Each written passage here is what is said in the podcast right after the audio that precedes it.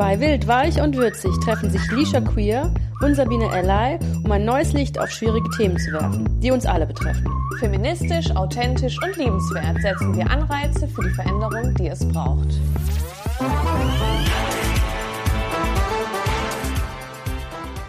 Herzlich willkommen zu einer neuen Folge von Wild, Weich und Würzig. Bei mir die wunderbare Sabine. Und mir gegenüber die Lisha. Wir sind wieder da. Ja. Und wir freuen uns. Total. Wir haben auch ein super Thema mitgenommen. Was ganz Aktuelles Mhm. heute. Ja, und zwar, es wird über Germany's Next Topmodel gehen. Und jetzt wird ihr alle sagen, oh, nicht schon wieder. Weil wir ähm, gefühlt schon seit 18 Jahren mit diesem Thema rumarbeiten oder generell seit so langer Zeit. Ähm, Jetzt fühle ich mich alt, Lisha. ja, wir, wir haben ja auch schon die 18. Staffel. ja. So, also diese, Se- äh, diese Sendung gibt es ewig gefühlt. Ja.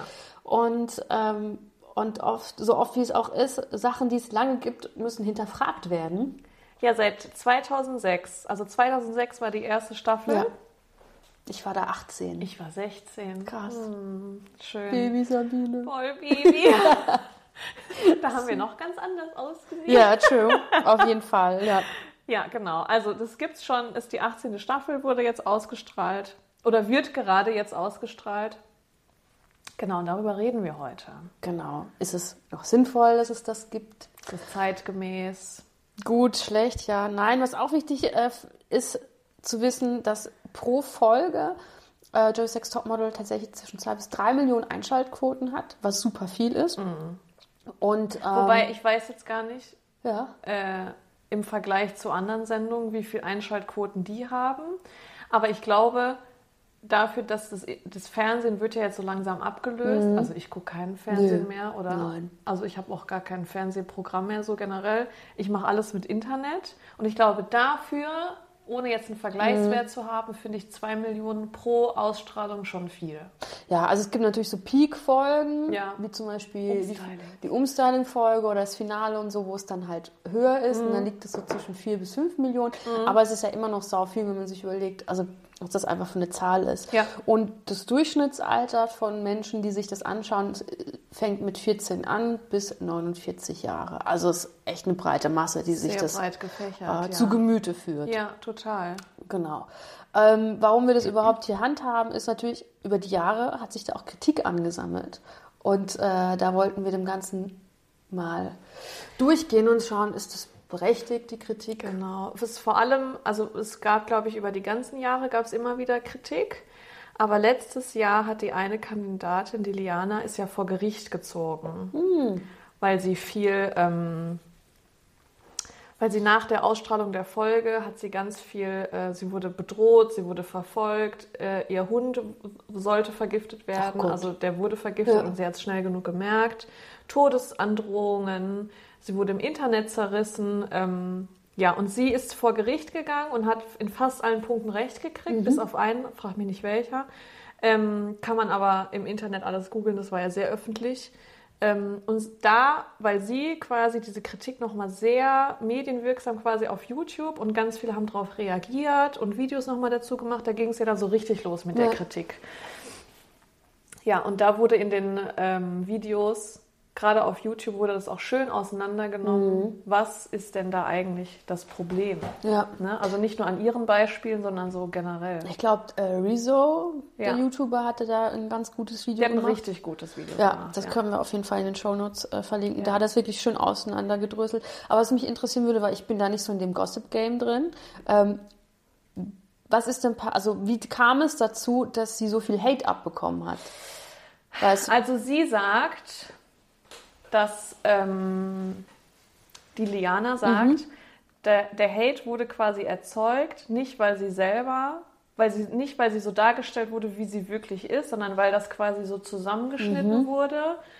Oder dann hat sie auch das Thema aufgemacht, die Füße wurden eingeölt Ja, ja. und deswegen wurden, äh, sind die aus ihren, aus ihren Schuhen rausge, rausgeflutscht. Ich weiß nicht, ob sie gesagt hat oder eine andere Kandidatin, dass ähm, so zum Thema vom Zusammenschneiden der Inhalte, Ja. dass die ganz schlechte Walks gemacht hat.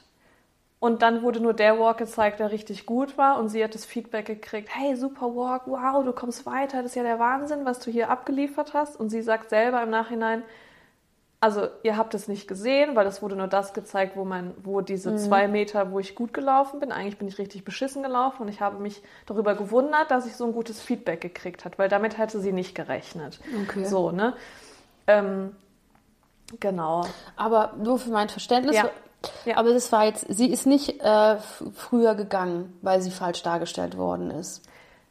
Nee, weil dass, sie, dass sie falsch dargestellt äh, wurde, hat sie ja auch erst mitgekriegt. Als es ausgestrahlt Genau, weil die, die filmen das Jahr, ja. die drehen das Jahr, ich glaube, äh, acht, vier Monate, mhm. acht Monate, irgendwie sowas. Die drehen das über einen längeren Zeitraum und die dürfen ja auch keine Handys mit haben. Das heißt, du kriegst ja nichts davon mit, was ja. da passiert. Dann ist der Dreh abgeschlossen, dann wird es ausgestrahlt und die Kandidatinnen sehen sich ja erst, wenn es ausgestrahlt wird. Und dann sehen sie ja erst, was quasi los ist. Spannend. Und dann sehen die ja auch selber erst, wie das alles zusammengeschnitten wurde. Oder ne, was gezeigt wird, was nicht gezeigt wird, was dann, dann ist es vielleicht was passiert, wo sie denken, oh, das wurde bestimmt gezeigt, mhm. aber es wurde, es ist dann gar nicht erst da reingekommen. Und dann bei dieser Liana, die vor Gericht gegangen ist, die hat dann halt gesagt, sie hat, sie wurde halt so dargestellt, so negativ. Mhm. Und ähm, dadurch hat sie so viel Hate abgekriegt, ah, dass dann dieser ah, Hate, okay. der hat sich so verselbstständigt, weil sie so dargestellt wurde. Und ähm, daraufhin, weil es dann zu krass war, hat ihr sie dann auch vor Gericht gezogen. Okay, krass. Ja. Weißt du, in welcher Staffel sie war? Die ist letztes Jahr, ich glaube 2021. Okay. Aber ich bin mir nicht sicher. War aber spannend, das, ja. Weil ich habe ähm, also ich habe ja mir quasi in meinen Notizen bin ich so jede Staffel durchgegangen ja. und habe mir so Sachen rausgepickt, die ich interessant fand. Und 2019 gab es eine Staffel und da ist laut Wikipedia ist eine freiwillig vom Finale gegangen. Vanessa Stand, äh, Standard mhm. hieß sie und ihr Grund war, also da stand auf Wikipedia, Grund falsche Darstellung ihrer Person. Also das Thema gab es anscheinend schon mal mhm. und äh, sie hat dann quasi aufs Finale verzichtet, weil sie keinen Bock mehr drauf hatte. Ja, ja, weil sie, also Deswegen ich mir, wollte ich jetzt einfach ja. nur wissen, ob das nicht die gleiche Person ist oder aber anscheinend ist das ja nee, ein, heißt, eine Taktik äh, dieser Sendung. Die, die vor Gericht gegangen ist, heißt mit Vornamen Liana. Ah. Und wenn man die googelt, dann ja, okay. findest du auch die ganzen Interviews, die sie auch so geführt hat und alles Mögliche. Ähm, das, das kann ich mir erklären. Also, dass sie sagt, ähm, ich möchte beim Finale nicht mitmachen, kann ich mir erklären, weil die ja dieser Vorwurf wurde auch oft äh, gebracht mhm. von verschiedenen, dass die Drama quasi absichtlich provozieren wollen in der Sendung, um das halt irgendwie aufregender, spannender ja, zu machen. Äh, da wird zum Beispiel ähm, das Thema, dass die Models, wenn die gefilmt werden, dass die eine Frage aufgreifen mhm. müssen. Ich mache das mal an einem Beispiel ja, fest, das dass man das versteht. Ähm, da wird zum Beispiel gefragt von dem Menschen, der die Frage stellt, die Leistungen von Tamara waren diese Woche nicht so gut. Glaubst du, sie kommt trotzdem weiter? Mhm. Und jetzt ist ja die Frage, wie du darauf antwortest. Das macht ja ein verschiedenes Bild. Ähm, wenn jetzt jemand sagt, Tamaras Leistungen waren diese Woche überhaupt nicht gut, ich glaube aber, dass sie weiterkommt, impliziert ja, dass ich denke, Tamaras Leistungen waren nicht gut. Ja. Wenn ich einfach, dann, damit habe ich die Frage aufgegriffen. Ja. Wenn ich einfach nur sagen würde, also ich glaube, dass sie weiterkommt. Da, ja. hast, da ist ja kein Gossip passiert, das ist nee. ja nicht spannend. Jo, du denkst, du kommst weiter oder nicht weiter. Aber wenn ich die Frage aufgreife mit, ähm, die Leistungen waren nicht so gut, glaubst du, sie kommt weiter, dann hast du ja gleich ein ganz anderes ja, ja, Bild pro, äh, produziert. Und das, das, was ich gerade vorgelesen habe, stammt auch aus Lianas Video, mhm. das erste Video, was sie rausgebracht hat, wo sie die einzelnen Punkte quasi so kritisiert. Ähm, und wenn ich natürlich immer gefilmt werde und äh, ich kriege immer gesagt, ich muss Fragen aufgreifen, dann wird der ein oder andere bestimmt checken, ja gut, da werden vielleicht Sachen herbei produziert, die vielleicht gar nicht so sind mhm. oder ich wurde unter Druck gesetzt, was zu sagen, was zu machen und dass sich dann jemand hinstellt und sagt, er hat keinen Bock mehr darauf, das würde ich mir so erklären ja, quasi. Ne? Okay, ja. aber das stimmt, weil, weil wenn ich, ich habe also nicht alle Staffeln gesehen, ich glaube, ich habe bei der dritten oder vierten aufgehört, weil es dann, dann war ich Mitte 20 und mich haben einfach andere Sachen interessiert, als mir jeden Donnerstag irgendwie die Heidi reinzupfeifen und ihre Mädels. Ähm, Mädels.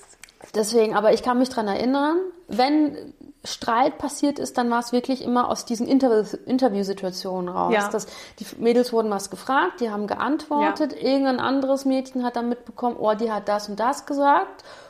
Dann rennt die darüber, dann weißt ja, wie es heißt. und Dann heißt, oh, die hat, die hat gesagt, du bist beschissen gelaufen oder du sahst irgendwie dappig aus oder die versteht nicht, warum du dabei bist. Aber Ja. die Frage war tatsächlich, welches Mädel findest du hier am schwächsten? Und dann musst du halt antworten. Richtig. So, und, Ja. ähm, und wenn natürlich solche Fragen werden ja absichtlich gestellt, um Klar. sowas hochzukochen. natürlich, so funktioniert Ja. halt Reality-TV. Ich finde es auch ganz spannend, weil, weil ähm, wir haben uns eben dieses Statement nochmal angehört. Ah, ja, da, ja. da kommen wir ja gleich Ja. nochmal drauf. Aber ähm, es gibt eine Szene, also eins, was in einer Staffel hochgeladen wurde, gezeigt wurde. Da sagt eine Kandidatin, ja, sie möchte gehen. Mhm. Also sie will nicht mehr, sie will nicht mehr hier teilnehmen, sie will nach Hause gehen, aber es ist nicht wegen Noella. Dann kommt ein Cut und dann sieht man Heidi Klum, wie die alle am Tisch sitzen Mhm. und sagt sie, ja, die eine, die Kandidatin, die ist jetzt nach Hause gefahren. Es ist wegen Noella. Aber das hat sie ja gar nicht gesagt. Ja, und das ist ja, das ist ja das Beispiel dafür, Ja. dass ähm, das absichtlich Gossip gemacht Klar. wird. Weil dann sitzen die alle am Tisch, was, oh Gott, wegen Noella? Ja gut, Was hat Noella gemacht? Ja, Noella ist halt so keine und so. Ahnung. Ja. Hat vielleicht, ist halt sehr direkt von ihrer Art. Weiß man ja nicht, aber ja, das ist quasi das Paradebeispiel dafür, dass es extra herbeigerufen wird, so dieser Gossip. Und man darf halt auch nicht vergessen, wie jung zum Teil die Frauen sind, die da mitmachen. Ja. Das heißt, die, die können solche Sachen auch nicht, ähm, durch die, nicht durchschauen. Also Ja. wenn man sich so mehrere Sachen anschaut, wie Heidi Klum mit den Mädels auch spricht, ähm, die hat so eine, ah, was sehr passiv-aggressives, finde ich. Manipulativ. Ja, die, also ne? die zum Beispiel so, also wir, das ist jetzt gerade frisch im Kopf, weil wir uns das gerade angeschaut haben, aber da gibt es irgendwie diese Szene, wo sie ja dann sagt, ähm, bei mir dürfen die nicht rauchen und keinen Alkohol trinken, wenn die in dieser Modelvilla sind. Und dann gibt es die zwei Mädels, die das beichten und sagen, hey, wir haben Wein gekauft und das war voll dumm, das tut uns irgendwie leid. Und dann sagt sie sowas wie, das hätte ich von dir nicht gedacht, warum machst du sowas? Und das, also sie impliziert sofort so sowas Schlechtes und macht so Schuldgefühle. Und das ist, Und da wird zieht so- sich in so vielen Situationen auch wieder durch. Da wird so viel Druck aufgebaut, ne? Weil ich denke mir immer, also an den früheren Staffeln durfte man ja ab 16 mitmachen, jetzt ist es ab 18. Mhm. Ja. Aber selbst wenn ich mir überlege, wie war ich mit 18, Ja. ne, weil du das eben gesagt hast, die sind so jung, durchschauen die sowas überhaupt. Wenn ich jetzt mit 18 mich vorstelle, wie ich so drauf war und mir würde, das ist ja super viel Druck, der da entsteht, weil ich mache ja da mit, ich will ja natürlich auch gewinnen, sonst würde ich da ja nicht mitmachen und dann kriegst du halt immer so Sachen gesagt und du, man kann das gar nicht so durchleuchten, ja, werde ich jetzt hier gerade manipuliert oder nicht? Wenn ich jetzt, bin ich 32, äh, wenn ich mir das jetzt überlege, wie ich ja jetzt drauf reagieren würde, ja, davon mal abgesehen, dass ich wahrscheinlich nicht mitmachen Ja. würde, aber wäre ich in so einer Situation, würde ich ja ganz schnell merken, oh, da versucht mich jemand zu manipulieren. Ja. Aber ich mit 18 wäre da wahrscheinlich fast auf alles drauf reingefallen. Ja, und ne? du darfst halt auch nicht vergessen, also weil die, die also ich glaube, das vergessen die Leute ganz gerne, wenn sie sich solche Sachen anschauen. Also A sind sie super jung, ja.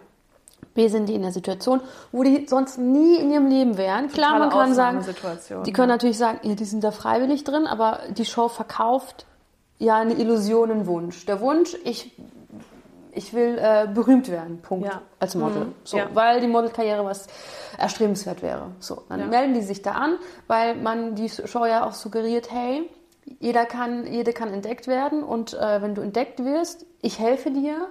Und ähm, so ein bisschen dieses amerikanische vom Tellerwäscher zum Millionär, so Ja. ein bisschen. So, dann gehen die dorthin.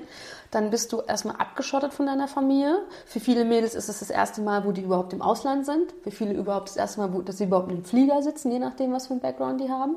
Dann hast du 24-7 eine Kamera im Gesicht. Du bist eingefecht mit lauter sehr jungen Menschen auf einem Fleck, die du nicht kennst. Die Und die alle sehr, sehr gestresst sind. Ja, ne? ja. Und dann So, super Druck. Dann Oh Ja. hast du ein strenges Regime, musst verrückte Challenges machen, die so es nie geben würde. Dann, und dann ab und zu triffst du dann Celebrities, die dich bewerten. Und dann triffst du auf Heidi Klum. Ich würde mich die ganze Zeit ein, also einscheißern, Ja, Freunde. Also ja, klar, wie, also das ist ja, das kann man sich so gar nicht vorstellen.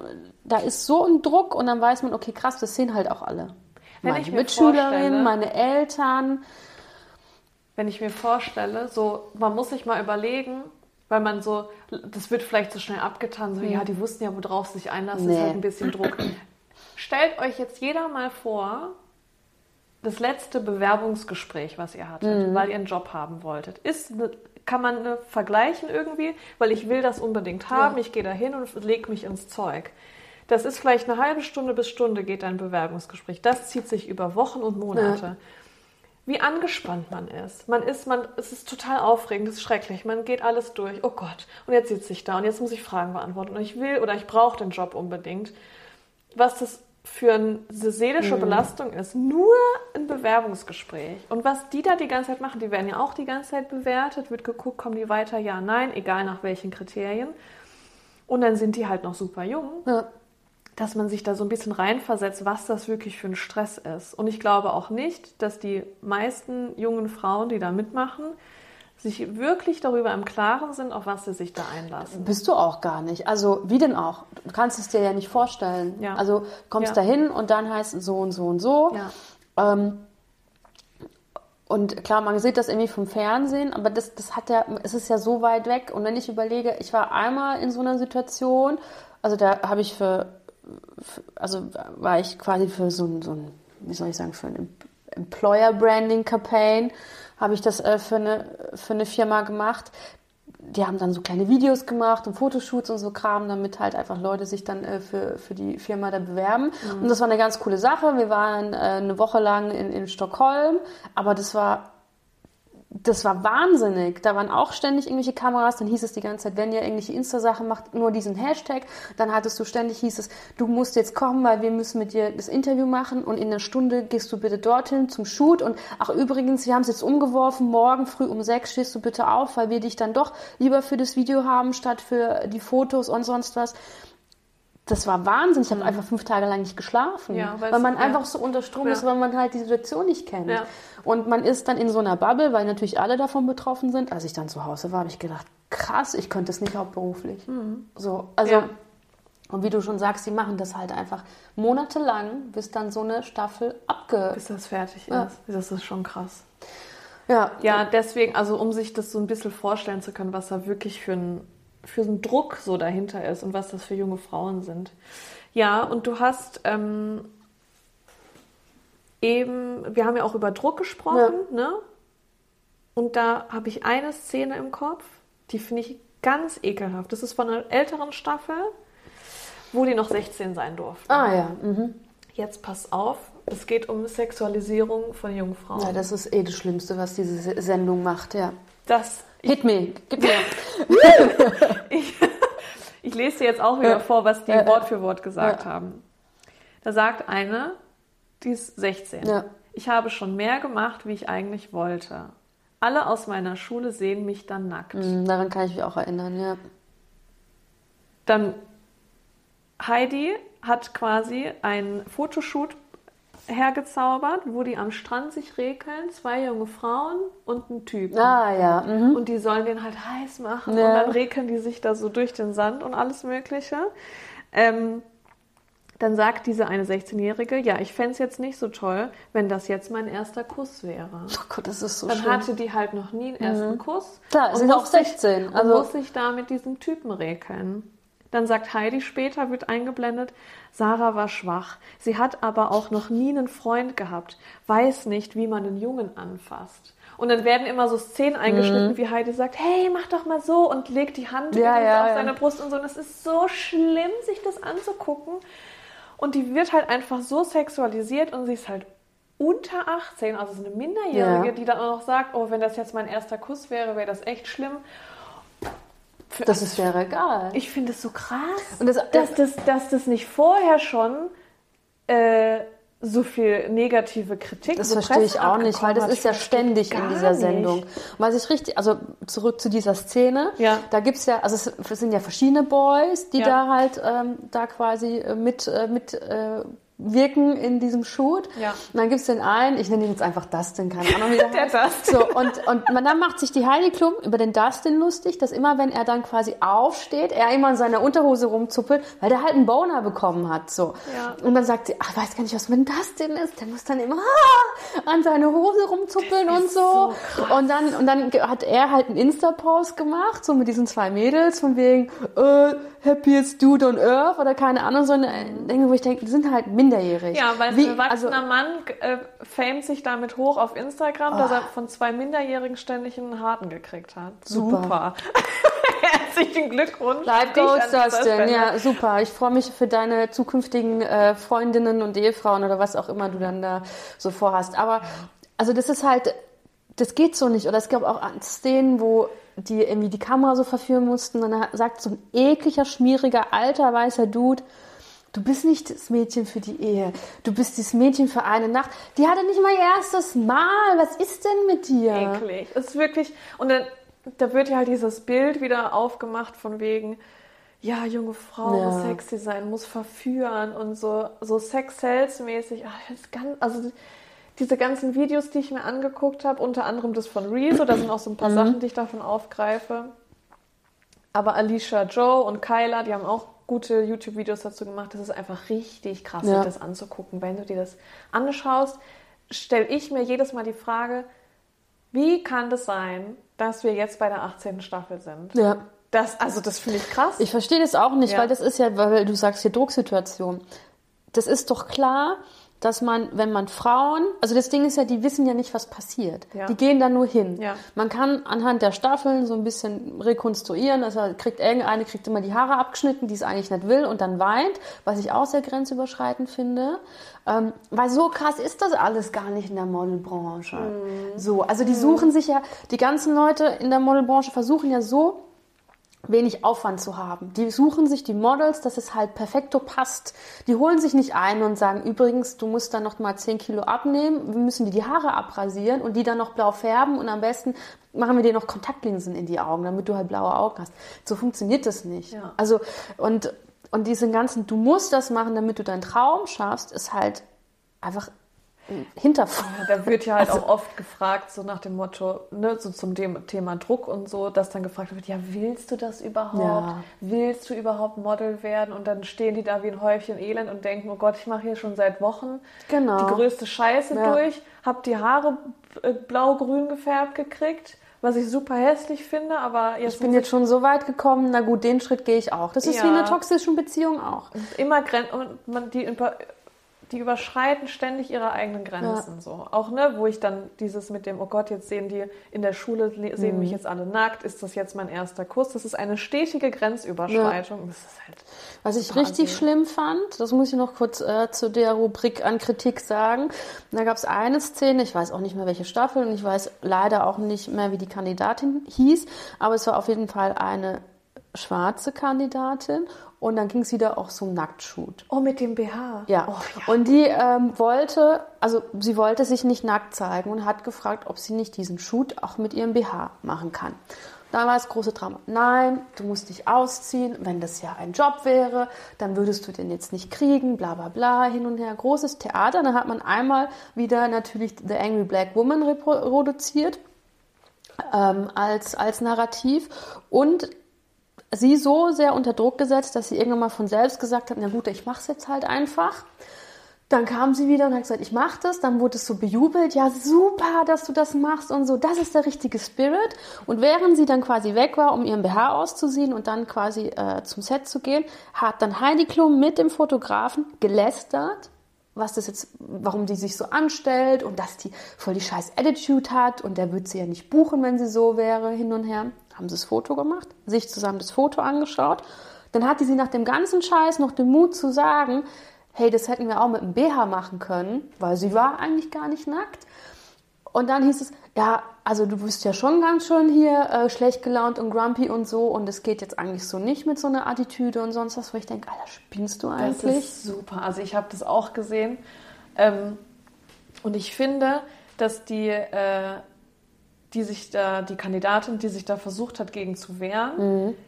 die war wirklich recht standhaft. Also das Voll. von den Szenen, Ich- die also man sieht, würde ich mir denken, ab. oh, die ist wirklich, die ist wirklich dafür, dass sie das so gar nicht wollte, ist die ja recht ruhig geblieben und hat immer wieder gesagt, muss das denn sein? Was macht das für einen Unterschied? Oder Mhm. Ja. hat das jetzt einen Unterschied gemacht, ob ich das mit oder ohne BH shoote? Das, der, der Spirit, der kommt doch gleich rüber. Was soll das denn jetzt? Also die hat da wirklich sehr erwachsen drauf reagiert und die, die super kindisch waren, waren halt diese zwei super alten Erwachsenen, danke. die äh, diese junge Frau so geschämt haben und so, oh ja, das mit dem Grumpy, das hatte jetzt schon gut gestanden für den einen Shoot, aber das nächste Mal können wir das nicht mehr machen, ne? Wir können ja nicht für jeden eine Extrawurst, irgendwie sowas. Aber das Krasse ist, das vergessen ja die Leute und das ist ja das Perfide an dieser Sendung. Man guckt sich das an und man glaubt, das ist so. Ja. Aber die machen ja die Regeln. Die Modebranche ist nicht so. Richtig. Die ist nicht so, sondern die machen die Regeln, die komischen Stunts und den ganzen anderen Trubabo darum. Aber das ist so nicht. Das Witzigste fand ich, wirklich, also in dem Thema witzig, so richtig witzig ist es ja nicht, aber ähm, der Rezo hat das in seinem YouTube-Video Ja. schön aufgemacht. Da wurde eine Szene gezeigt, weil es wird ja auch oft kritisiert, dass die, ähm, da ist was passiert, die hätten einen Arzt gebraucht, es wurde kein Arzt Mhm. gerufen. Ne? Gab einen Autounfall, die eine andere hat sich einen Arm gebrochen Ach und es Gott. kam viel zu spät ärztliche Hilfe. Also Ja. das wurde ja ganz oft kritisiert. Ähm, um das mal zu verdeutlichen an einem Beispiel, dass die da Sachen machen, die einfach mega bescheuert sind. Die haben nachts im Kalten in der Unterwäsche Mhm. was geshootet, irgendwo in der Stadt. Vor einem Greenscreen.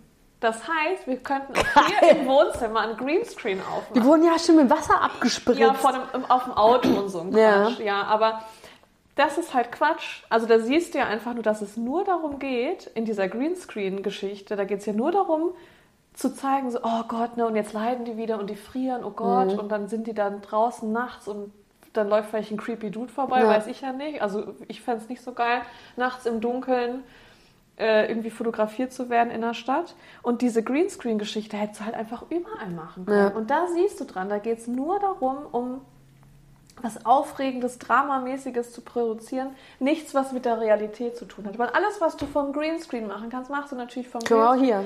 Kannst ein Studio mieten, Ja. schönes Licht, herzlichen Glückwunsch, los geht's. Ja.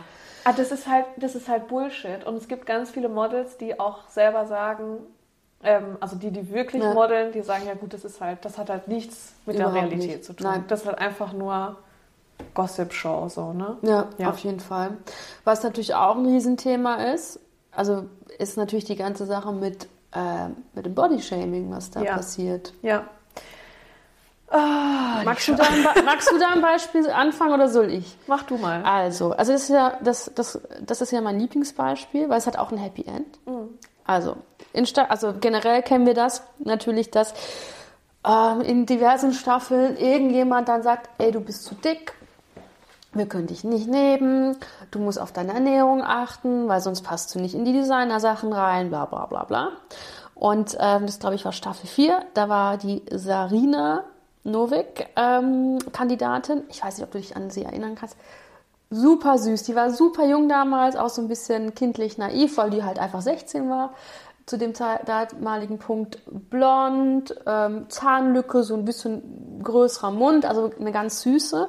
Und die war einfach, hatte einfach eine ganz normale Figur, schlank. Und da war immer das Thema, dass sie während der Staffel halt so ein bisschen zugenommen hat. Also ihre Maße haben sich verändert. An dem Punkt, wo sie das erste Mal da mitgemacht hat, wurden ja gemessen und dann während der Staffel hat sie so ein bisschen zugelegt, weil die halt ein bisschen gern genascht hat. So. Klar, ist auch eine Stresssituation. Ich würde da mir auch so viel Schokolade reinpfeifen wie nur möglich. Und unter Stress kann man auch eigentlich nicht gut abnehmen. Nee, geht also auch man gar nimmt nicht. auch eher zu. Genau, man also es kann auch sein, dass die, weil sie hat dann, ich weiß noch, ich kann mich erinnern, das wurde dann krass thematisiert in einer Folge und sie hat dann gesagt, hey, sie weiß gar nicht, das ist, weiß nicht, woher das kommt.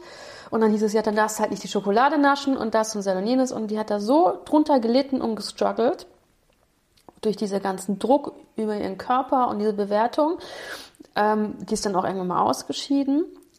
Und das Schöne ist jetzt, die hat das alles an ACTA gelegt und ist heute ein super erfolgreiches Curvy-Model. Finde ich richtig cool. Und das ist so schön. Also sie, die konnte man tatsächlich in der Diversity-Staffel dann sehen. Sie war als Gastjurorin dabei. Und dann gibt es auch ein Bild, wo ein Schwarz-Weiß-Bild, wo sie neben der Heidi Klum ist. Das wurde so ein bisschen zusammengeschnitten. Und, ähm, und da sieht man, vielleicht können wir das auf Instagram irgendwie posten, wenn wir die Folge dann raushauen, sehen, wie krass unterschiedlich diese Schönheitsidealen sind Mhm. und welches eigentlich in mir so ein positives Gefühl aus, Mhm. aus, äh, ausübt. Ich gucke mir das mit der Heidi Klum an und es fühlt sich falsch an, die Heidi Klum zu sehen. Und ich sehe dann die Sarina und denke, oh, that's wholesome. Also das ist so heilend und auch Weil ich richtig. die, die Sari, Sarina heißt Ja. gell?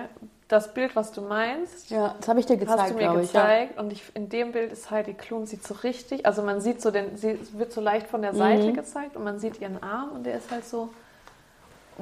Gut, da könnte man jetzt auch Skinny-Shaming zu sagen, aber ich finde, wenn man die zwei Bilder und die zwei Frauen nebeneinander sieht, Ja. finde ich, sieht die Heidi Klum halt, ich sag's jetzt mal, nicht in meiner Perspektive, was ich als schön empfinde. Für mich sieht sie nicht schön aus und das sieht auch nicht gesund aus. Mhm. Ja, ich glaube eher das. Ja. Das ist das vielleicht eher. Ähm, und dann sieht man sie und sie sieht halt wunderschön aus. Mhm. Und sie hat so tolle weibliche Kurven und das sieht so richtig, ach, Ja. toll. so, als würde Frau. man so vor Leben strotzen, Ja, finde ich. ja, ja, Also doch. das, äh, das hat mich also wirklich, wirklich glücklich gemacht, Ja. weil ich hatte die auch ewig nicht mehr auf dem Schirm. Und manchmal weiß ich, ob das dir so geht, aber ich manchmal denke ich höre nichts und dann denke ich an irgendwelche Leute, die ich random mal im Fernsehen gesehen habe und so. Und dann denke ich, was ist denn eigentlich aus denen geworden? Ja. Und ich habe oft an die gedacht, weil ich die einfach so sweet fand.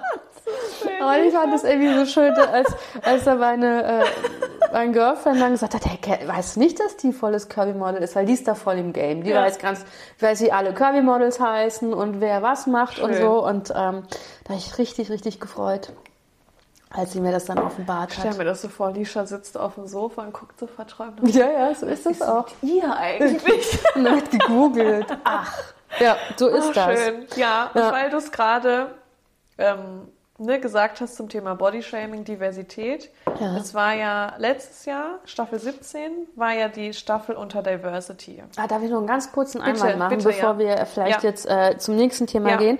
Also das war jetzt natürlich eine Happy End Geschichte. Ja. Ähm, die Sarina hat auch ein Buch geschrieben zu dem Ganzen. Habe ich noch nicht gelesen, aber ich kann mir das vorstellen, dass es äh, recht spannend ist. Es gibt ja auch die Negativgeschichte. Das heißt, als junge Frau, wenn man sich das anschaut, man wird ja eh die ganze Zeit von der Gesellschaft Mhm. beurteilt, wie, ähm, wie man als Frau zu sein hat oder auszusehen hat. Und wenn man dann so ein Narrativ sieht, wo irgendwie erwachsene Menschen ein beurteilen, sagen, nee, du bist zu dick, du bist zu, zu dick geworden, du kriegst keinen Job. Ähm, das heißt, deine Existenz steht auf dem Spiel, wenn du deinen Körper nicht im Griff hast und so, weiß ich einfach auch aus ähm, auch vom Bekannten, dass das halt einfach ganz viel mit Jungfrauen macht und natürlich auch äh, Essstörungen und solche Sachen natürlich auch ähm, ja, nährt auf jeden Fall. Ja, also wenn ich mir überlege, wie ne, bei der ersten Staffel war ich 16, als wir uns das angeguckt haben. Und dann hat man ja eh, dann ist man mitten in der Pubertät, ne? Dann will man ja so rausfinden, ja, wer bin ich denn, wie sehe ich denn aus, wie, wie will ich denn nach außen wirken? Und dann siehst du halt im Fernsehen, dass eine junge Frau, die für mein Empfinden den perfekten Körperbau hat, dafür geschämt wird, dass ihre Hüfte jetzt einen Zentimeter Ja. breiter ist und da ausgemessen wird und, und dann so geschämt wird dafür, dass so, ja, deine Maße waren am Anfang ja auch schon nicht so cool und eigentlich, du hast ja Sport gemacht und eigentlich wollten wir die, wir wollten dir jetzt was Gutes tun und dir auf die Setkarte dann neue, neue Maße draufschreiben und jetzt ist es aber enttäuschend, ne? auch wieder dieses Ja. Manipulative, wie sie redet. Ähm, und sie ist halt dann völlig fertig, weil sie halt vor ganz Deutschland gefühlt Ja. dafür geschämt wird, dass sie jetzt zwei, zwei Zentimeter an der Hüfte zugenommen hat. Und dann denkst du dir so, oh krass, die sieht eigentlich so schön aus und die hat für mich den perfekten Körper und die kriegt jetzt Stress dafür, dass sie zwei Zentimeter an der Hüfte zugenommen hat. Dabei finde ich ihre Hüfte eigentlich Mhm. super toll. Ja, was ist denn, ist dann mit meiner Hüfte vielleicht auch was falsch? Ne? Also diese Verbindung machst du dann ja und dann finde ich das schon krass, Ja. was es mit einem macht halt. Ne? Weil du darfst auch nicht vergessen, wer dir, das zu dir sagt. Das ist ja nicht einfach irgendeine Mitschülerin, die dich bodyshamed, sondern es schämt dich halt Heidi Klum, die du wahrscheinlich auch bewunderst oder irgendwie als Vorbild nimmst. Ja. Ähm, die bodyshamed dich Ja. im Fernsehen vor versammelter Mannschaft. Das muss schon krass sein. Was Das das, mit dir macht. Ne? Ja. Oh, nee. Das Nee, ist das Gleiche, wenn, weiß ich, stellen uns vor, unsere Lieblings Podcast-Leute hören sich unseren Podcast an und sagen, das ist gequillte Scheiße. Hört auf, dann, da wirst du auch traurig. Da wäre ich? Traurig. Ja. Das bitte nicht. Nein. Aber also, Nee, ja, ja, das, also das ist schon, das ist schon hart. Vor allem auf was für einer großen Plattform Ja. das ist. Ne? Das, wie du sagst, wenn das die Mitschülerin macht, dann schmerzt das ja auch total. Ähm, aber das ist ja eine riesige Plattform, auf der das passiert. Ja. Und dann, schwierig. Ah, das ist, das ist echt, das ist einfach so, das verwundert mich wirklich, dass das einfach so ausgestrahlt werden kann. Also, dass es da keine Konsequenzen für sowas gibt, Minderjährige im Fernsehen fertig zu machen. Ja, das ist halt Das äh, Kapitalismus at its best, würde ich mal sagen. ne? Also, ähm, Ja, das, also ich glaube, also es, äh, das ist ja, Jimmy's Next Topmodel ist quasi der Ableger von America's Next Topmodel mit Tara Banks damals. Ja. Und das gibt's da halt nicht mehr, weil tatsächlich die Tara Banks eine Schippe draufgelegt hat und das, also wenn man Jimmy's Next Topmodel schon schlimm empfindet, muss man sich das mal angucken und dann ist richtig. ja, das ist halt eine ganz andere Liga und, Ja. und das, die wurde halt einfach irgendwann mal gecancelt. Ja. So. Also das ist halt dann einfach auch vorbei und deswegen warte ich äh, eigentlich nur drauf, dass das Also eigentlich damit auch passiert. Eigentlich habe ich gedacht, als es letztes Jahr ähm, durch die eine Kandidatin, wo das dann vor Gericht Mhm. ging, habe ich eigentlich gedacht, dass das, dass es so viel Shit abkriegt, Ja. dass die das irgendwann lassen Mhm. und irgendwann aufhören. Weil ich mir dachte, also wenn jetzt sogar eine vor Gericht geht, weil die haben ja, das hatten wir doch auch in den anderen Folgen, dass die, ähm, dass diese Verschwiegenheitsverträge äh, unterschrieben werden müssen. Das haben die ja auch. Ja. Und sie hat ja quasi diese Klausel gebrochen, Mhm. weil sie ja über Sachen geredet hat, über die sie nicht hätte reden dürfen. Und dann wurde aber festgestellt vor Gericht, dass diese Verschwiegenheitsklauseln nicht gültig sind. Das heißt, Mhm. sie darf darüber sprechen. Und deswegen kriegt sie jetzt keine Geldstrafe. ja, aber also, Also habe ich eigentlich gedacht, dass das dass es gibt halt, äh, es gibt, da kommen wir gleich dazu, weil es ist so ein separater Part. Also es haben viele gegen gewisse Sachen geklagt bei Jerry's Next Topmodel. Mal erfolgreicher, mal weniger erfolgreich, aber da ging es eher um eine andere Sache. Ähm, aber die reden aber auch alle nicht drüber, weil die tatsächlich nicht wissen, ob sie dürfen oder ich nicht. glaube, dass du halt Angst hast. Ja, klar, natürlich. Vielleicht dürften die ja drüber reden, weil die Gesetzeslage in Deutschland anders ist wie in den USA, Ja. wo wir über diese Verschwiegenheitsklauseln gesprochen haben. Ähm, wahrscheinlich dürfen die drüber reden, aber die Angst ist natürlich viel zu groß. Ähm, das sind ja Leute, das ist ja auch dieses Machtgefälle. Ne? Ja. Wenn du da eine Kandidatin bist und dann auch noch sehr jung, selbst wenn es ein paar Jahre her sind, sind die ja trotzdem noch sehr junge Ja. Menschen. Die sind ja jünger als wir. Ähm, da geht man doch eigentlich nicht das Risiko ein, gegen so ein riesiges Ding wie Germany's Next Topmodel zu klagen. Weil überleg mal, was die sich für krasse Anwälte Ja, leisten klar. können. So, ne? Also da hast du ja nicht nur ja, Anwälte, die sich Heidi Klum ähm, leisten kann dahinter, sondern du hast ja halt, du musst halt dann quasi gegen Pro7 ja, klagen oder gegen die Produktionsfirma Television 7 oder Red 7 oder wie Ja, das ja. Gedöns einfach heißt. Aber Wobei ich gar nicht weiß, ob das, ist das ein deutsches Ding oder ist das ein amerikanisches Ding? ähm, also ich glaube, es hat es die Produktionsfirma hat mal gewechselt Ja. und ich glaube, das heißt jetzt Red 7 Production. Also ich glaube, es hat schon was mit Pro7 zu tun, aber wem jetzt am Ende Pro7 gehört, jo, Hm, okay. keine Ahnung. Das habe ich jetzt Ja. nicht recherchiert. Das war für andere Sachen. aber du wolltest, äh, glaube ich, was zu dieser Diversity-Staffel sagen, mit der sich Heidi Klum da damals so krass gebrüstet hat. Das war nämlich die 17. Staffel. Also, ich habe mich da jetzt ja erst richtig mit beschäftigt. Mhm. Und ich finde es wirklich, es hat mich wirklich aufgeregt, dass ich schon wieder mal wütend vor meinem Laptop gesessen habe und die Welt nicht verstanden habe.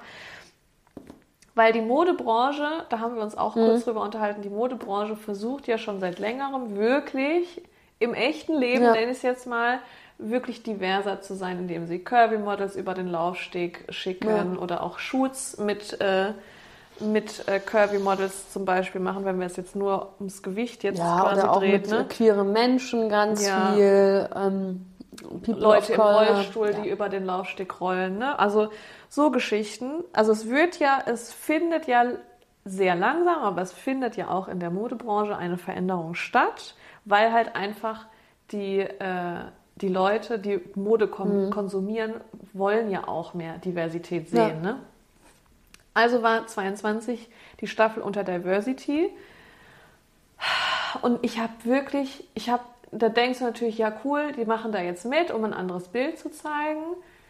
Es wurde 16 Staffeln lang wurden die gebodyshamed, mhm. dass sie zu, dass sie, äh, manche, manchmal wurden sie gebodyshamed, dass sie zu dünn sind, wobei das die ja meistens eigentlich die Maße haben, die ja, ja eigentlich dann wirklich über den Laufsteg laufen würden. Dann hatten sie eine zu breite Hüfte, da wurden sie wieder gebodyshamed. Also erst wurdest du für alles fertig gemacht, damit wurde Geld verdient. Jetzt wird damit Geld verdient, dass die, die vorher fertig gemacht wurden, jetzt zelebriert werden. Werden sie zelebriert. Und dann habe ich da auch so ein, also da, das ist halt so Tokenism, was sie mhm. da gemacht haben. Die haben wirklich aus diesem Pool von den Leuten, die sich beworben haben, von jeder Minderheit haben sie sich einen rausgepickt. Ja. Ah, das ist halt so ein Geschmäckle. Ne? Ja, also klar. Finde ich, find ich das halt ist, gar nicht Das geil. ist wie Pinkwashing, Greenwashing, alles also. zusammen. Und das Ding, zum Beispiel bei dieser Staffel, das ist ja die erste Staffel, wo das quasi abgeschafft worden ist mit dem Minderjährigen. Also, Ach, das ist, da wurde das erst Genau, genau. Also in Staffel 16 gab es da schon keine Minderjährigen. Es hat sich immer, es hat, war immer so schwankend. Es mhm. gab Staffeln, da gab es Minderjährige und dann gab es Staffeln, da waren gar keine dabei. Warum auch immer. Aber, Aber seit dieser darf, dürfen es gar nicht. Genau, also da ist es tatsächlich gewesen, bei der Diversity-Staffel von 18 bis 68 durften mhm. sich bewerben und von der Körper Größe von 1,54 Meter, also ich hätte mich auch bewerben können, bis 1,95 Meter und Größe 34 bis 54. Fazit von dieser Diversity-Staffel, ich zitiere Heidi Klum, ähm, es war eine super Herausforderung, Designer zu finden, wo das gepasst hat. Ja klar, weil halt einfach leider Gottes nicht so viele Modehäuser sich auf Curvy Models spezialisieren. Und das muss sich ja natürlich auch verändern, aber da hätte es auch eine Lösung gegeben, wenn sie sich halt die richtigen Leute ausgesucht hätte. Und das ist dann wieder ja. so ein Ding und das, das fände ich mal interessant, wenn man sich mal vielleicht anschaut, wer sind die Gastro-Juroren in den ganzen Sendungen, äh, welche Designer werden da gezeigt und, und, und. Das ist ja vorher alles abgedingst. Natürlich. Also es ist ja, also wenn du wirklich Diversity zeigen willst, es gibt so viele DesignerInnen, wo man das machen kann. Also es gibt Designer. Ich, deswegen ist das ja auch krass, dass, dass dann gesagt wird, oh, es war so schwierig, Designer Quatsch. zu finden. Quatsch. Also dann, da muss man halt mit kleinen vorstellen. Brands arbeiten. Ja, genau. Also es gibt, es gibt zum Beispiel, also ich weiß nicht, ob das das gibt, aber das wäre zum Beispiel eine, eine, Marktlücke, wenn jemand nähen kann, nimmt die Idee. Aber ähm, zum Beispiel Anzüge sind nicht rollstuhlgerecht, ja. weil die Jacken zu lang sind. Ja. Das heißt, man könnte sich überlegen, krass, man kann eigentlich eine Jackenkollektion oder sich auf Jacken spezialisieren, die halt äh, für Leute mit Handicap gerecht ist, damit die nicht zu lang für die Rollstühle sind und gut aussehen. Müsste sie halt croppen es zum Beispiel. Es gibt ja auch äh, Modelabels, die für Leute mit Trisomie 21 extra, extra Mode machen, weil die einen anderen Körperbau genau. haben und so. Schwierigkeiten haben, Sachen zu finden, die ihnen gut passen. Es ist halt eine Nische und man wird damit halt kein, also das ist halt dann nicht Mainstream-tauglich, sage ich jetzt mal. Aber das geht schon. Man muss halt ja. nur da mit anderen Leuten arbeiten und die Leute werden aber einen Teufel tun, mit Jeremy Sex Topmodel zu arbeiten. Deswegen ist es schwierig. Ja, da sagst du was. Das glaube ich ja. nämlich auch, weil die, die sich dafür wirklich für Diversität einsetzen ja. und wirklich den Markt versuchen zu verändern, so mit ihrem Beitrag, den sie da machen, ähm, die wollen sich doch nicht mit Germany. Nein. Weil wenn, wenn ich jetzt eine coole, diverse Marke haben will und dann sehe ich, die haben mit Germany's Next Topmodel zusammengearbeitet, dann denke ich so, Schön. Ja, aber, aber schau dir halt ein, also Philipp Plein war ganz oft da bei Jeremy's Next ja. Topmodel. Guck dir die Sachen halt an und schau dir, also jetzt no, no shame, soll jeder also anziehen, was er will, aber guck dir Philipp Plein an und guck dir an, welche Leute Philipp Plein tragen. Das ist halt auch einfach eine eigene Marge für sich. Ja. So und und da muss man, ähm, da muss man sich halt nicht wundern, dass das natürlich dann auch nicht funktioniert. Ja. So. Ja, das ist halt. Ach. du schüttelst den ach, Kopf. Ist, ach Gott. Aber jetzt, wo wir diese ganze Kritik für gefühlt 40 Minuten ja, durchgekaut oh haben, ähm, ist das natürlich nicht spurlos an der Heidi Klum vorbeigegangen, sondern sie hat äh, tatsächlich eine Sache gemacht in der neuen Staffel. Sie hat sich zehn Minuten bevor äh, das quasi die erste Folge angefangen hat, hat sie sich ins Fernsehen gesetzt und hat ein Statement abgegeben. Und jetzt Fun Fact zu dem Statement. Ja. Man konnte es nur sehen, also als mhm. normalsterblicher ja. Mensch konnte man das nur sehen, wenn man diesen Tag den Fernseher angemacht hat. Weil wenn du zum Beispiel in die Mediathek von ProSieben gehst, mhm. kannst du dieses Statement nicht mehr sehen. Das ist, halt die Frage, ist das jetzt ein Statement?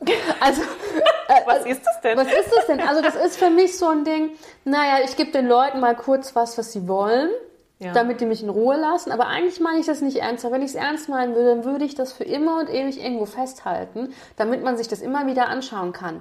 Oder ich weiß selber, dass mein Statement so scheiße ist, dass es so schnell wieder weggehen muss, bevor die Leute das zerreißen in der Luft. Aber wir haben das Internet und, wir haben und, es gibt, und es gibt zum Glück die Gen Zs, I love you so much, die, ähm, äh, die natürlich so Sachen für immer und ewig im festhalten. Internet speichern. Genau. Toll. Ja, wir haben uns das Statement nämlich, äh, bevor wir hier angefangen haben aufzunehmen, haben wir uns das angehört oder angeschaut besser. Ähm, ah, das ist halt so wischiwaschi. Da wird Ja. halt so Sachen gesagt wie, oh buhu, ich armes Model damals, ich musste selber leiden und hatte leider nur eine 36, keine 34er Zu große. Brüste Ähm, oh, wie schrecklich. Und weil ich gelitten habe, leiden jetzt alle müsst, anderen. müsst ihr jetzt auch leiden. Genau, also sie, sie geht so ein paar Punkte durch und sagt, dass sie halt es selber nicht einfach hatte in der Modebranche und dass sie eine, kein typisches Laufstegmodel war und dass sie sich ganz viel Zeug von Karl Lagerfeld anhören musste und deswegen so gedisst worden ist, weil sie nie in Paris war. Ja, da, ja, ja, das kennen wir alles. Ähm, ja, die Modebro Modebranche ist ein hartes Pflaster. Ja. Ähm, sie ist einer der wenigen Privilegierten, die es geschafft hat. So, also einmal Haken dahinter. Ähm, und du weißt doch, wie scheiße das ist. Dann mach das doch nicht weiter. Das Ja. macht doch gar keinen Sinn. Wenn ich doch, wenn ich doch weiß, Sachen, also irgendwie Homophobie zum Beispiel erlebt habe oder irgendwie Diskriminierung wegen meiner, meiner, meiner Gender Expression, dann will ich doch einen Teufel tun, dass ich will, dass jemand anderes das widerfährt. Das ist doch kein, also was ist das für ein Argument? Ja, das ist halt, das ist so alte Schule-Argument, das ist so alter weißer. Mann-Argument, das ist, äh, oh, ich hatte, mein, mein Werdegang war so schwer, bis ich endlich so reich und berühmt äh, werden konnte.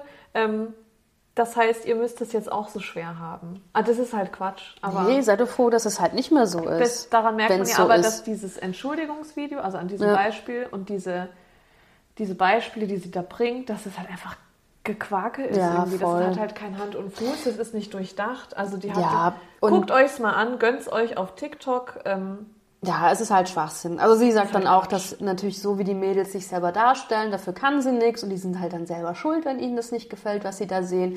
Wir haben es anhand von Beispielen ja auch wettgemacht, dass da es auch in so eine Richtung gepusht wird, Ja. damit ähm, man sich vielleicht von seiner hässlichsten Seite, ich mache Mhm. das mal in Anführungsstrichen, zeigt. Ja. Ähm, sie sagt, dass es nichts geschnitten ist oder vorgetäuscht oder sonst was, sondern alles real ist und es eine Reality-Show ist und dass sie gegen den ganzen Cyberhass auch nichts kann und sie bekommt ja auch Cyberhass entgegengebracht und wenn sie könnte, wenn sie könnte, würde sie dem ganzen Cyberhass ein Ende setzen. das macht mich so wütend. Die ist doch schuld. Die hockt irgendwo in L.A. in einer Villa. Nein, ich sag es, hockt da, hat das schönste Leben, hat ausgesorgt. Ja, ähm, die hat, auch ihre hohen Tiefen gehabt, no offense. Und ich muss sagen, ich finde es cool, dass sie mit dem Tom Kaulitz zusammen ist und dass sie so eine Age-Gap-Beziehung führt und so. Das, das, das finde ich, das finde ich cool. Props für sie, aber jo, also Die ich die finde, der, die Essenz von diesem Video, von diesem Entschuldigungsstatement ist für mich, oh, mir geht's, ich bin die arme Heidi. Also Mhm. das wird da vermittelt mit dieser dramatischen Musik, die auch noch unterlegt ist. Also mir geht's so schlecht und nein, was ich für eine schlechte Zeit hatte. Äh, und die sind ja selber schuld, wenn sie hier mitmachen und wenn sie dann dumme Sachen sagen, die wir halt ausstrahlen, ja Pech gehabt. Ja. So, so ein Gefühl kriegt äh. man. Das ist halt einfach, ist halt Ja, und das, ähm, ja, was heißt, äh, also abgesehen traurig, aber umso mehr ich in diese ganze Recherche rein bin und mir so, so, so Kleinigkeiten der Staffel angeschaut habe, ist mir dann was aufgefallen. Und dann habe ich gedacht, ja, die Heidi Klum will ja am Ende des Tages halt einfach auch Geld machen. Das ist ihr Job. Ja. So. Und dann habe ich so gesehen, habe ich mir gedacht, ja, das ist halt eine alte, skrupellose Geschäftsfrau. So, Richtig. also, und hat sich das quasi so abgeschaut von ihren ähm, weißen Männerprotagonisten. So kommt es mir vor. Und sie hatte auch verstanden, wie der Kapitalismus funktioniert. Und ich habe ein paar Beispiele, die ich dir gerne mitteilen Erleuchte- möchte, was mir, was mir aufgefallen ist. Also ganz oft, das ist ganz witzig, ähm, je nachdem, mit wem sie zusammen war, haben die Leute auch irgendwie so die Titelmusik produziert für ihre Show. ist halt geil, ne? Das ist auch witzig. Ach, schön. Also ist ja auch logisch, macht ja auch Sinn. Hey, Seal, magst du nicht mal die Titelmusik zu machen für, Ja. ähm, für irgendwie Jonas Next Topmodel oder darf ich einen Song von dir benutzen für Jonas Next Topmodel? Also wir hatten einmal den Ziel. Dann hatten wir in Staffel 14 einmal Tokyo Hotel. Dann hatten wir auch mal in Staffel 16 auch wieder Tokyo Hotel. Ja? Ähm, und in Staffel 17, das war die Diversity Staffel, da hat sie ja selber gesungen, die Gute, und hat doch diesen Song mit Das habe ich mir ja angeguckt. dieses ne? Tea oder Ich wusste das ja gar nicht, dass sie das gemacht hat. Und dann gucke ich mir das in dieser Live-Show an, wie sie dann so hauchend, so, da dieses Lied haucht. Also, boah, und ich ist so, man kennt das ja, wenn es so ein Fremdschämen-Moment ist und man will da nicht hingucken, aber man guckt dann dahin und das ist so, ah, so ein Gefühl hatte ich da. Ja, und das Witzige ist ja, also dieses, also das Lied heißt ja Chai Tea, Wedding Cake featuring Snoop Dogg und Heidi Klum. Und ich dachte, wer ist denn dieser Wedding Cake? Wedding Cake, Was ist das denn für ein DJ-Duo? Ja, der eine von denen ist halt Tom Kaulitz. Der manchmal so privat mal so auch ein bisschen Elektro so macht. Sau witzig. So geil. Sau witzig. Und halt Bill Kaulitz ist halt super oft Gastro, also zu Gast dann bei ja. ihr in der Sendung und ähm, judge dann auch die Mädels in den, ob sie ein Foto kriegen oder nicht.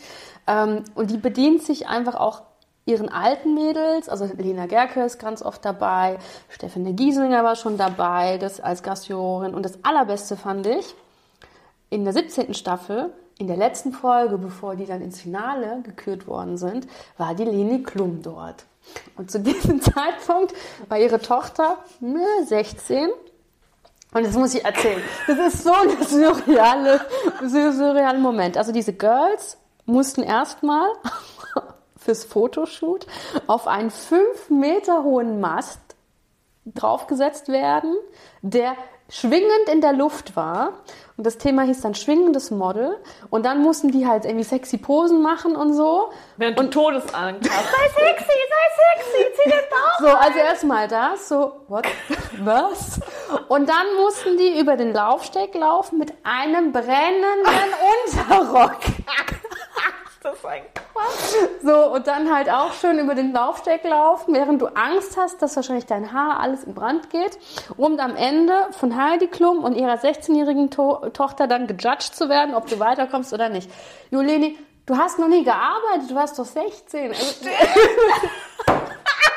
also wie kann, wie Das ist eine schöne Essenz. Nee, aber- die hat wirklich noch nie Nee, das gearbeitet. ist ja auch gar nicht schlimm. Die hat halt hat wahrscheinlich die englische Arbeit im Kopf gehabt und, und irgendwie, weiß nicht, Englisch. Aber hä, das macht doch gar keinen Sinn. Du willst doch, also Ja. du willst doch im Endeffekt doch von jemandem gejudged werden, der irgendwie Der Ahnung vom hat, Business hat. ja. Und das ist dieses so dieses Vetternwirtschaft, was die Alte da so betreibt. Und das Allerbeste, Haltet euch fest. haltet euch, euch fest. Als ich das dann gesehen habe, habe ich gedacht, oh, oh, oh. Oh Gott, ich bin ganz aufgeregt.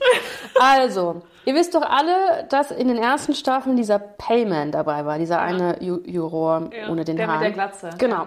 Und der war ja ähm, Mitchef von ähm, IMG Models, eine riesengroße Modelagentur bis heute. Wenn man den ihre Setcards sich anschaut, wer da alles dabei ist, abgefahren. So, und damals war ja auch Heidi Klum noch bei ihm unter Vertrag. Genau, Aus also er war der Manager von Heidi Klum und Yes. zum Beispiel Giselle Bündchen, Zum Beispiel. um so seine, Genau, genau. um das so darzustellen, was er überhaupt für ein Typ ist. Ne? Also Richtig. der hat schon Ahnung. Ja. Und bis zu Staffel 7 haben immer die Mädels am Ende einen Vertrag bei IMG Models gewonnen und dann irgendwie ein Opel Adam oder irgendwas, was die da geston- ja, ja, gesponsert ja. bekommen haben. Und von denen, aus denen ist oft auch was geworden. Also man jetzt sich überlegt, ja, jetzt zum Beispiel Lina Gerke und Sarah Nuru sind da noch Begriffe und Mhm. Ja. so weiter und so fort. Ab der achten Staffel war der nicht mehr dabei. Warum auch immer. Und auch nicht mehr diese Modelagentur. Da war plötzlich die Modelagentur One 1, mit dem dann die Finalistinnen, also nicht nur die Gewinnerin, sondern auch andere Mädels, die in der Show waren, dann Modelverträge hatten. Und diese Modelagentur gehört der Heidi Klum und ihrem Papa Günther Klum. Der Günther. Der Günther. So, und wenn man sich das Impressum anschaut von dieser Homepage, und diese Homepage sieht echt ein bisschen cheap aus, Ja, muss ich echt ja, sagen, Ähm, dann steht da auch, Heidi Klum ist Vertreterin und man kann auch eine E-Mail schreiben an info.heidiklum.com. Also es ist ersichtlich, dass Heidi Klum da ihre Fittiche da drin hat. Und das Spannende ist, die haben zwei Rubriken. Einmal, also so Insta-Content, also Content Creation und einmal Models und More. Bei Models und More, da sind wirklich wenige Models und der Hauptmerkmal dieser Agentur beläuft sich wirklich auf Social Media. Und in Staffel 9 hat ja Stefanie Giesinger gewonnen. Und sie hatte dann auch einen Vertrag bei 1 und One 1.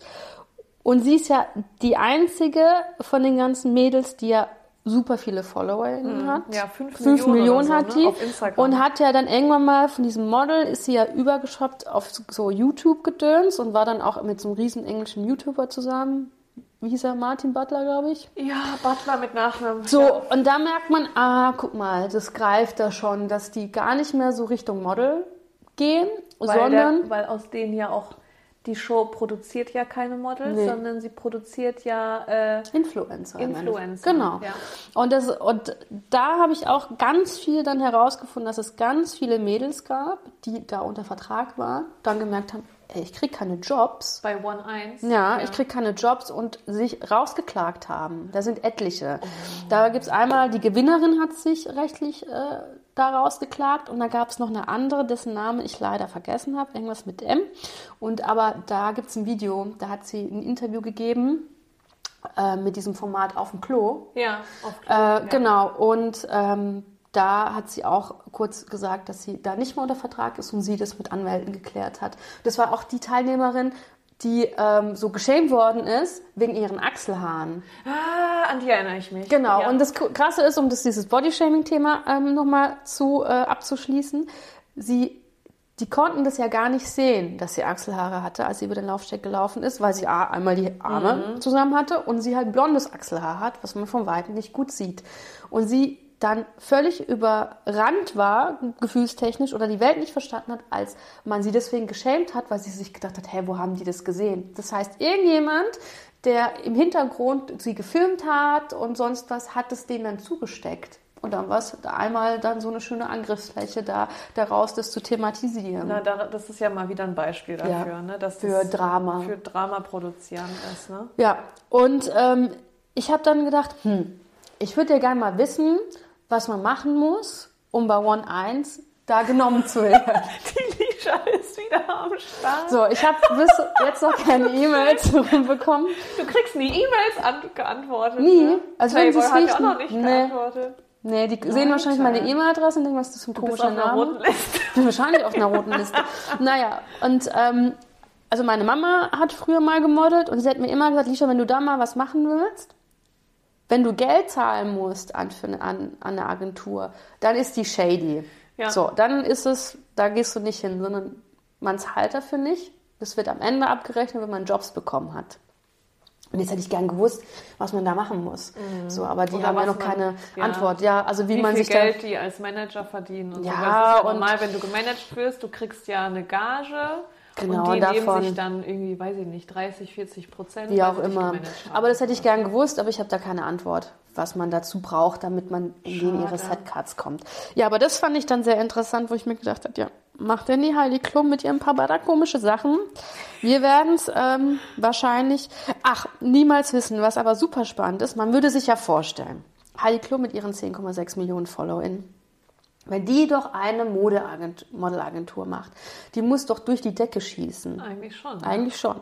Ähm, keiner weiß irgendwie, dass es die gibt, weil diese One 1 halt einfach auch nur 9000 Follower hat.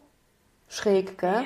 Und auch die Seite, das ist alles irgendwie komisch. Da wird wahrscheinlich, weiß nicht, was da gewaschen wird, aber keine saubere Wäsche, Leute.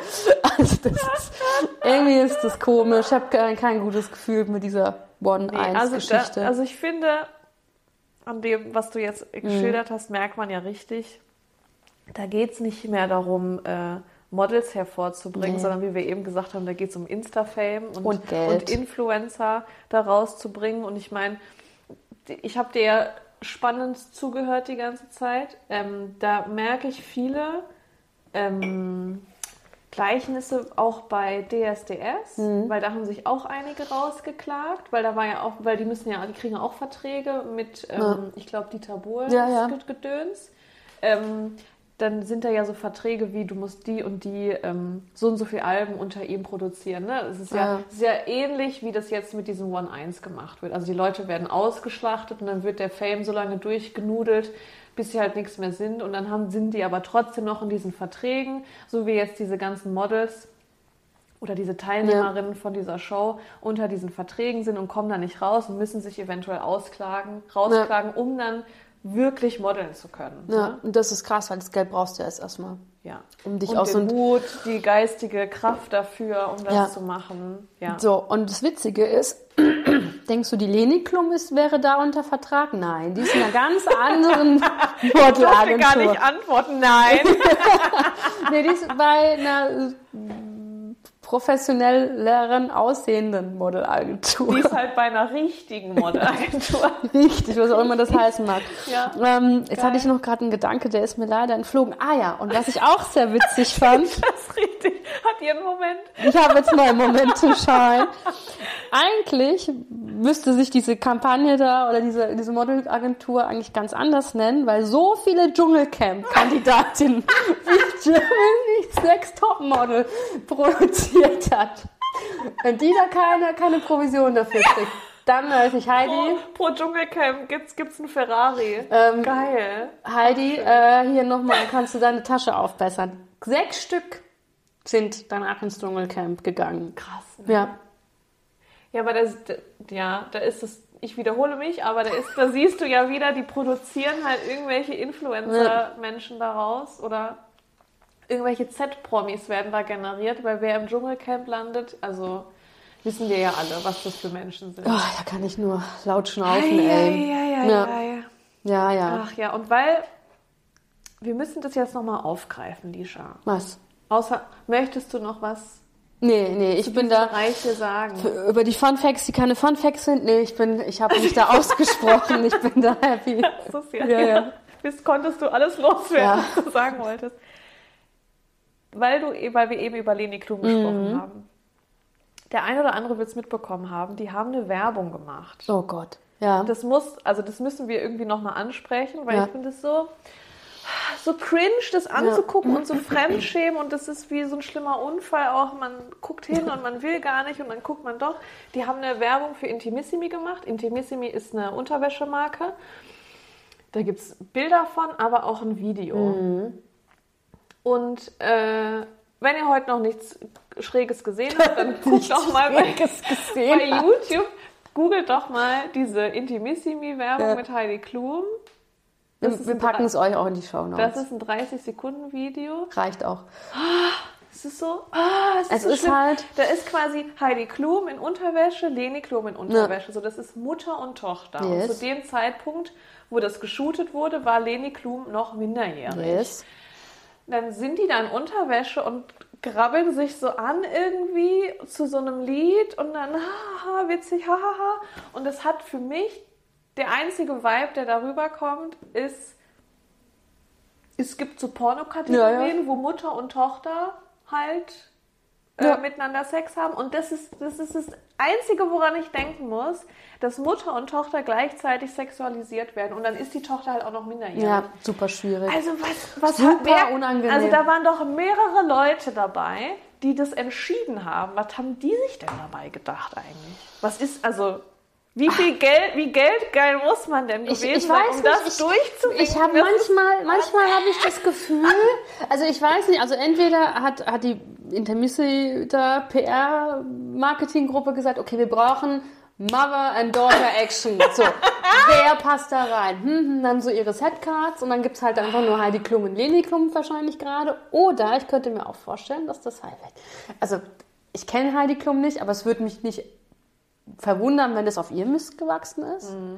Weil das ist ja, also das ist ja so, ein- so, ein- so ein, das zieht sich ja gerade so durch mit Heidi Klum und ihrer Tochter, dass die so ein Doppelgespann sind. Also es war ja, ich glaube, als sie 16 geworden ist, gab es ja dann die große Vogue. Covershooting Ja. mit ihr und ihrer Mama und das große Interview und bla bla bla und hin und her.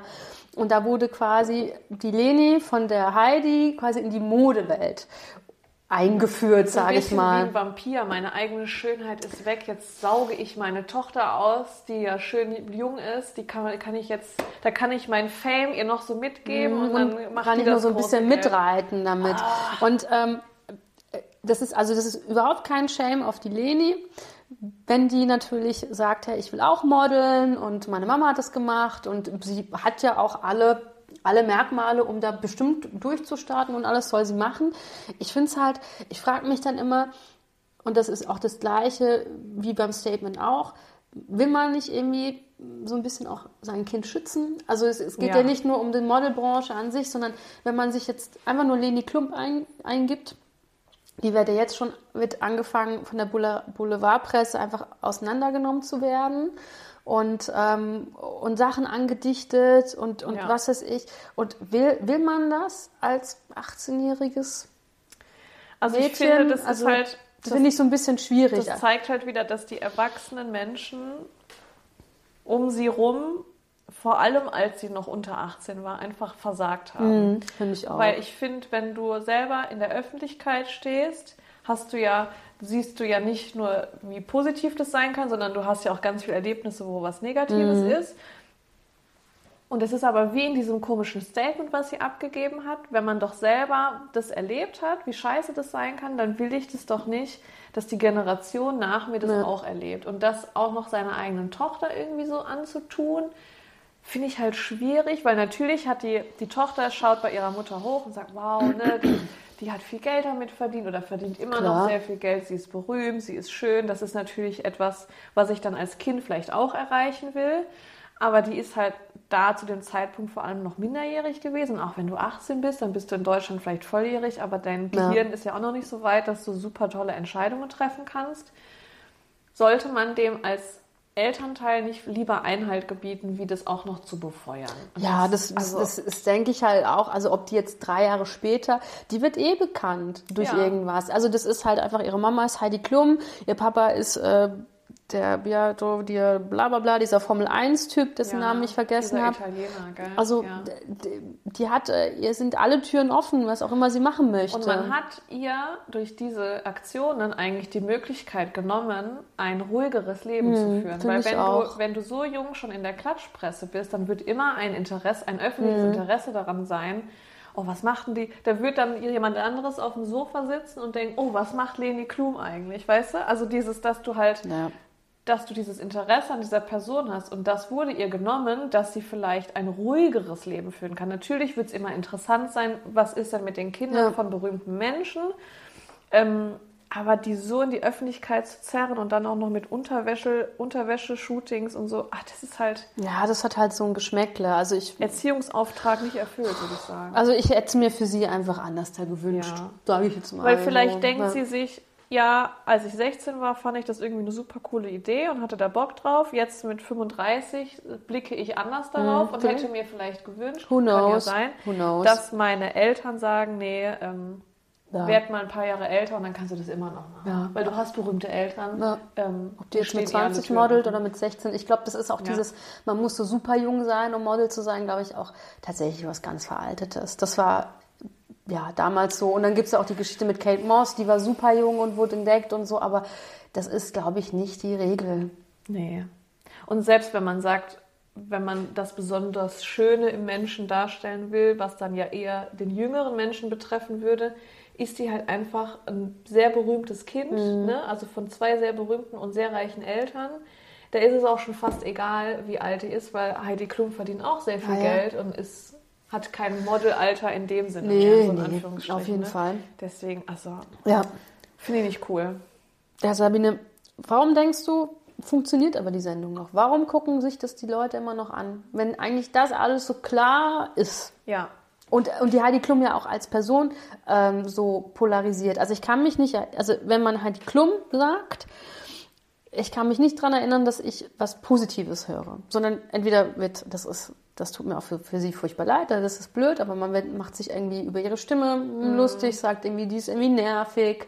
Also da, da kommt ja, äh, die Sendung ist Rotz oder was weiß ich. Also es kommt ja eigentlich immer nur Negatives zurück. Ja, ich glaube, dass ähm, das eine Art von Alltagssadismus ist.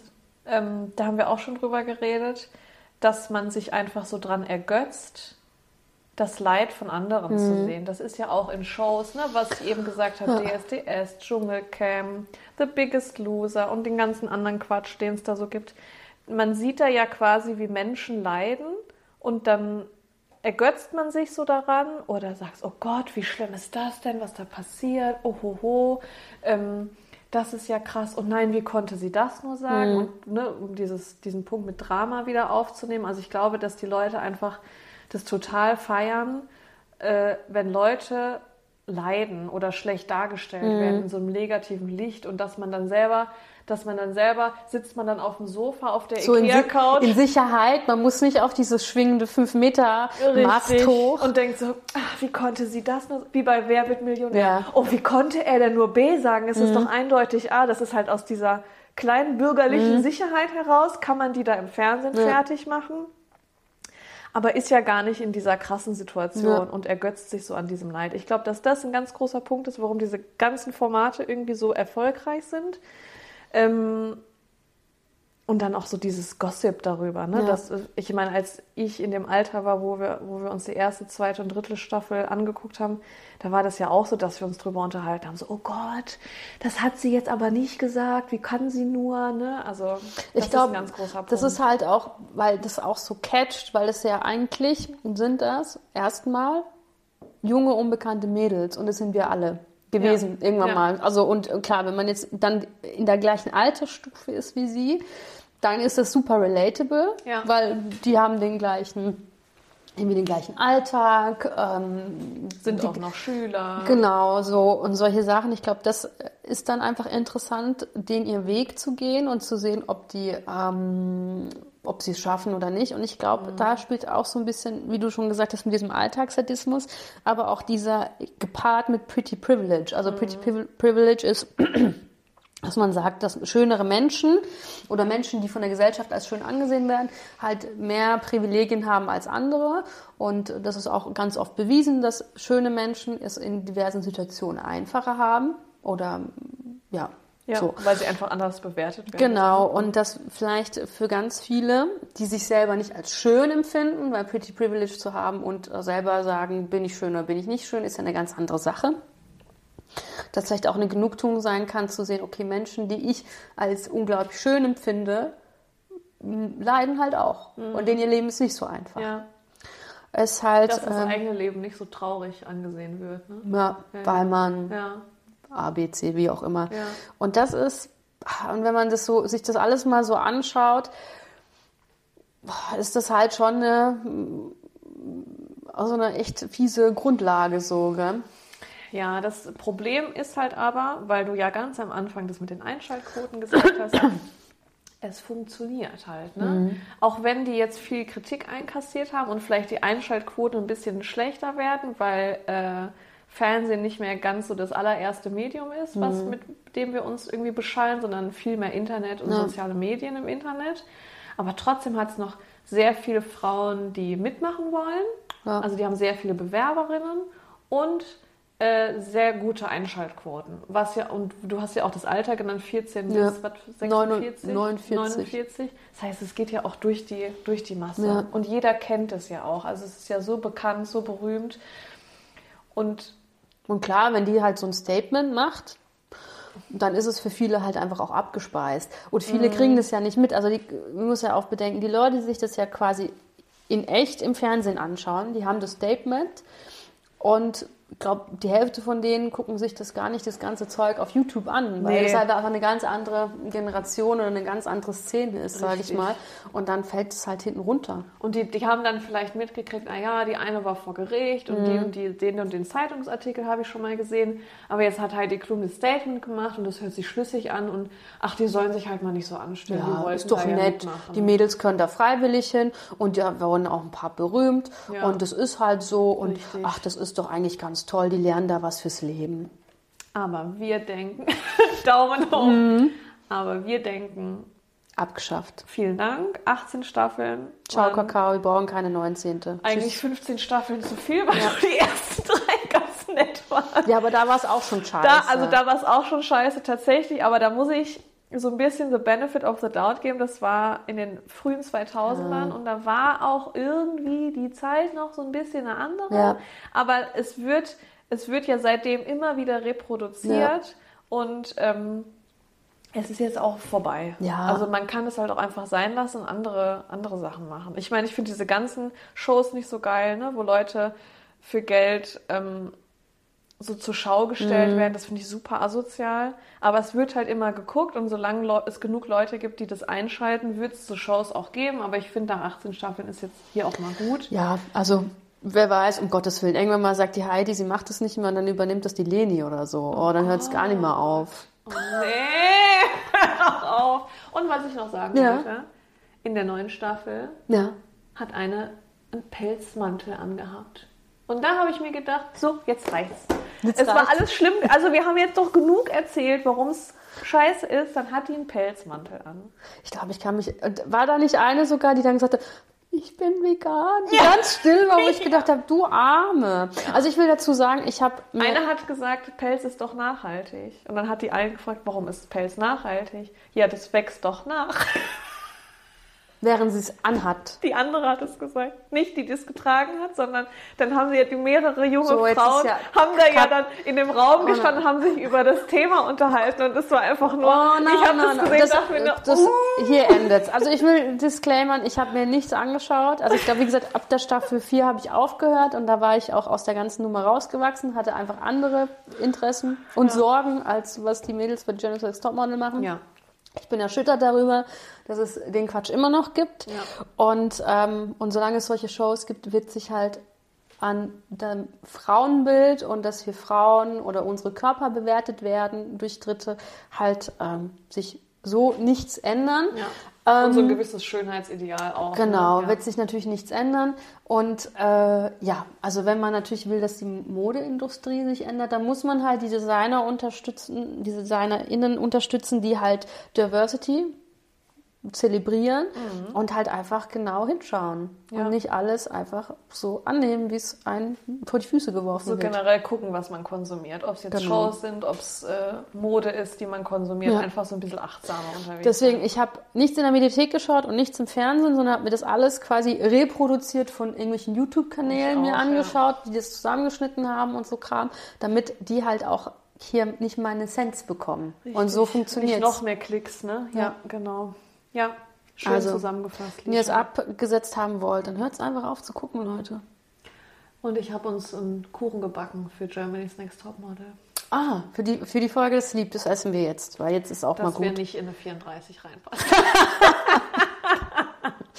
dass wir curvy bleiben. Das finde ich schön.